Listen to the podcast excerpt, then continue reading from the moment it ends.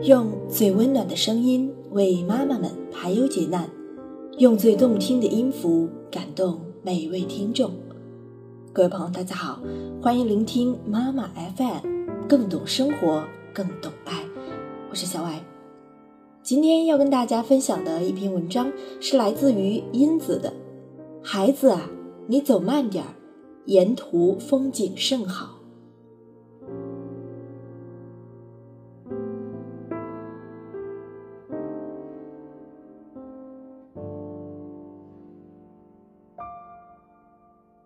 望子成龙，望女成凤，是每一个当父母的共同心愿。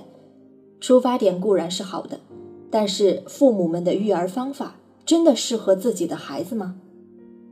抱着已经冰冷的女儿，素素的妈妈刘玉精神彻底崩溃，把一个笨女儿送进全国知名学府，再让她进入大连知名的律师事务所，母亲付出了多少心血啊！可女儿。毕业才一年，就用这样的方式回报母亲的深恩。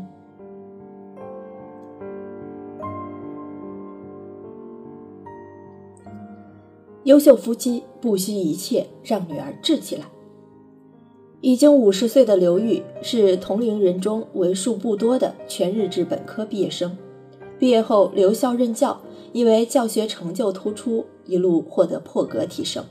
三十五岁那年就晋升为教授，担任大连某大学工商管理系副主任，是该校当时最年轻的教授和中层干部。爱人梁军是公务员，如今已身居高位。夫妻俩的事业成就让许多人羡慕甚至嫉妒。一九八四年，刘玉生下了女儿，取名梁素素。她对丈夫说。咱们家的孩子一定要比别人家的优秀。然而，女儿的表现却让刘玉大跌眼镜。一岁七个月了，别人家的孩子已经想跑的时候，素素还走不稳。除了走路不行，素素的言语能力也发育迟缓。别人家的孩子已经会喊阿姨、婆婆了，素素连爸爸妈妈也不会说。女儿的表现让刘玉很窝火。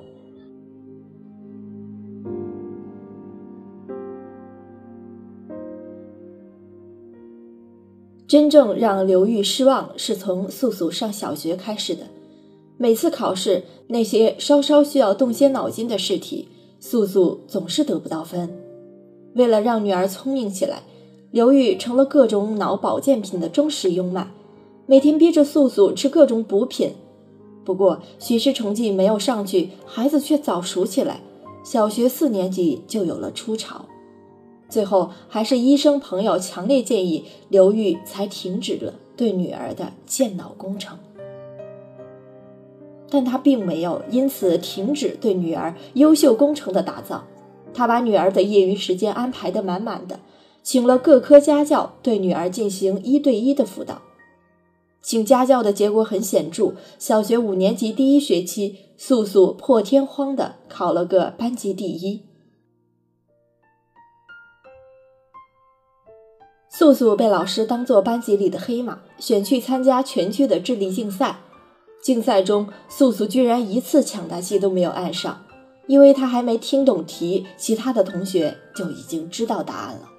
在后来写的一篇日记里。素素回想起这件事，心里感慨万分。我反应慢，在团队活动里总是拖后腿的那一个。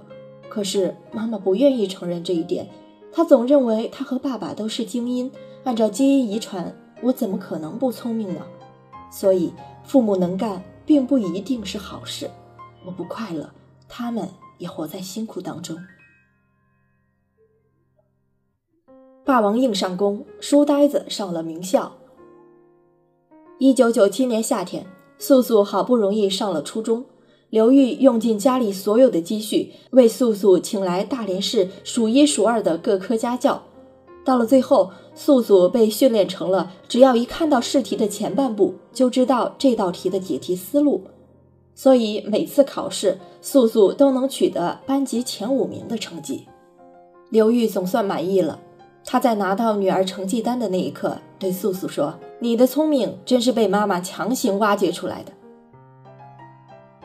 二零零零年，素素考入了大连第二十四中学。上高中的第一次月考，素素居然门门不及格。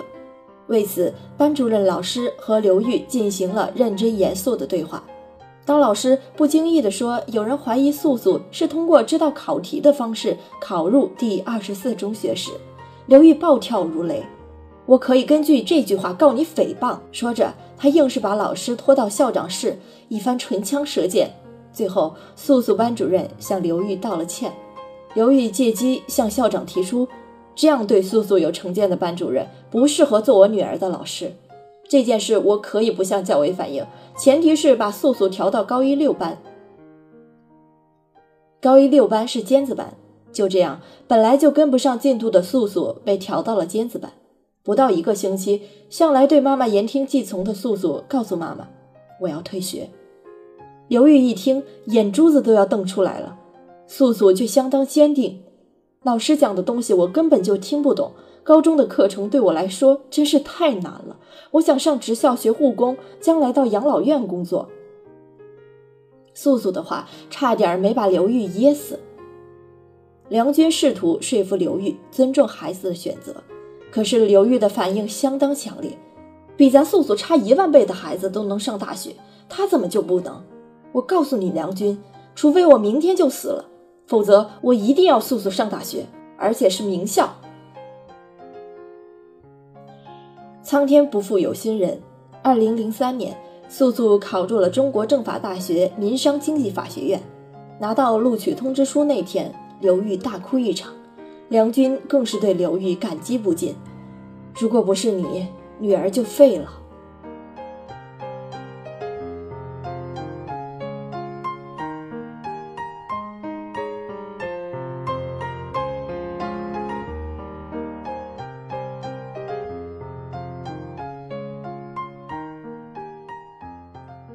拔苗助长，注定苗毁人亡。大学的生活为素素开启了另外一扇窗，她希望没有妈妈的安排，尽情享受大学生活。可是现实很快扑灭了素素的希望。第一个学期结束，素素是全班唯一一个高数没及格的人。于是，素素的大学生活过得依旧如高中般，除了学习还是学习。他在日记里用“可怜”来形容自己和妈妈。聪明的妈妈生了个不聪明的孩子，不肯接受现实，可怜；不聪明的孩子有个聪明的妈妈，被拔苗助长，可怜。大四吃散伙饭的时候，素素喝了很多酒。轮到他发表毕业感言时，他的发言让很多同学红了眼圈。毕业了，大家最高兴的是终于可以走向社会。自力更生了，而我最高兴的是，终于可以不用学习了。这十六年的读书生涯太累了，累得我很多次都不想活了。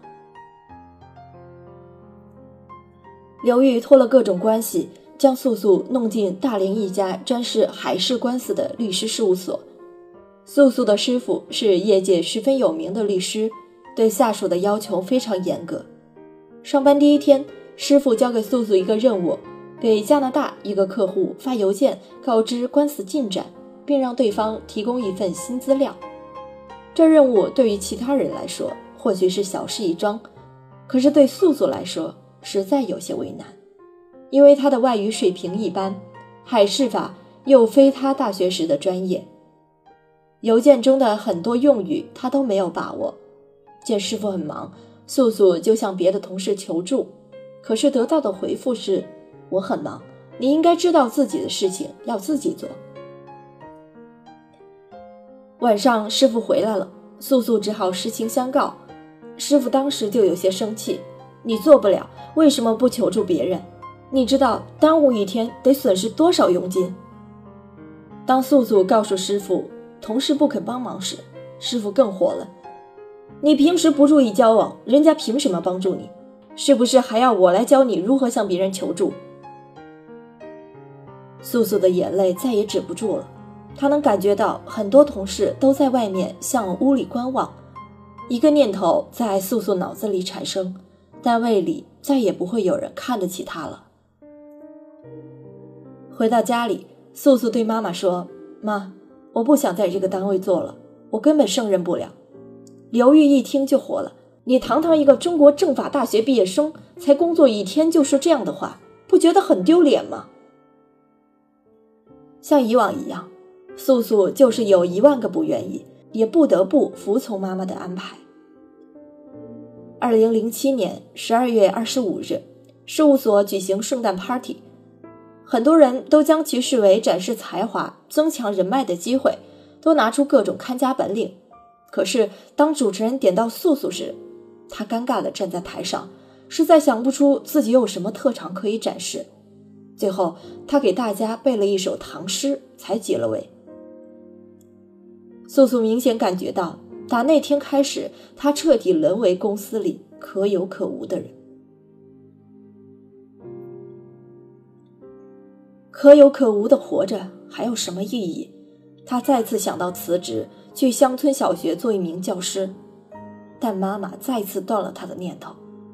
留在一个好单位，你可以找到一个条件好一些的对象。你放心，只要你不辞职，碍于你爸的情面，这个公司永远不可能把你扫地出门。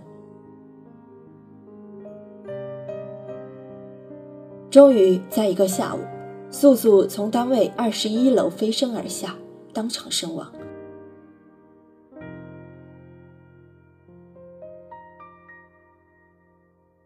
几天后，刘玉才在自己的邮箱里发现素素自杀前发来的一封邮件，内容很简短：“爸爸妈妈，我一直希望可以成为你们希望我成为的那种人，可是我始终成不了那种人。我很累，我一直活在不属于自己的圈子里，别人的优秀都是用来突出我的愚笨，太累了，就想休息。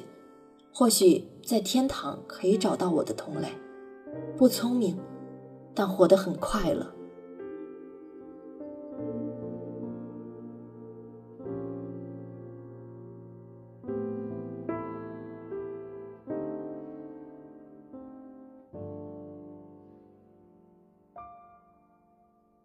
确实，有时候把孩子逼得太紧，而忽略了因材施教。其实，每个孩子都有着各自的天赋和喜好。不一定非得逼着孩子往自己所设定好的路上走，不一定非得有所成就才是成功的人生。乐观、阳光、快乐的孩子才有心思做得更好呀。